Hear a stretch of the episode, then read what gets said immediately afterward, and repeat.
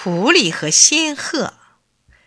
有一只狐狸专门骗别人的东西吃。有一天，狐狸动了一个坏脑筋，说是要请仙鹤吃饭。可是，饭桌上没有肉，也没有鱼，只有一个平底的小盘子，里面盛了一些清汤。仙鹤的嘴巴又长又尖。小盘子里的汤吃不到，可是狐狸的嘴巴呢，又大又阔，一张开嘴巴就把小盘子里汤喝光了，还不停地发出喳喳喳的声音。他对仙鹤说：“仙鹤，你吃饱了吗？味道还不错吧？”聪明的仙鹤想了一想，一句话也不说，走了。过了几天。仙鹤也请狐狸吃饭。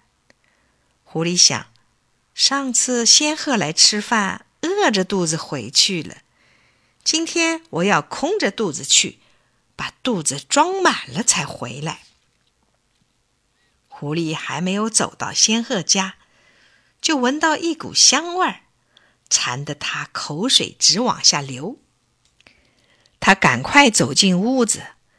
看见一个长脖子的瓶子里装了许多好吃的东西，有鱼呀、鲜汤啊，可多了。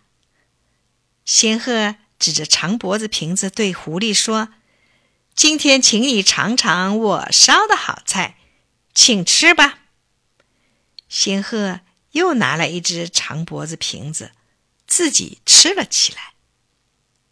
狐狸急忙伸长脖子。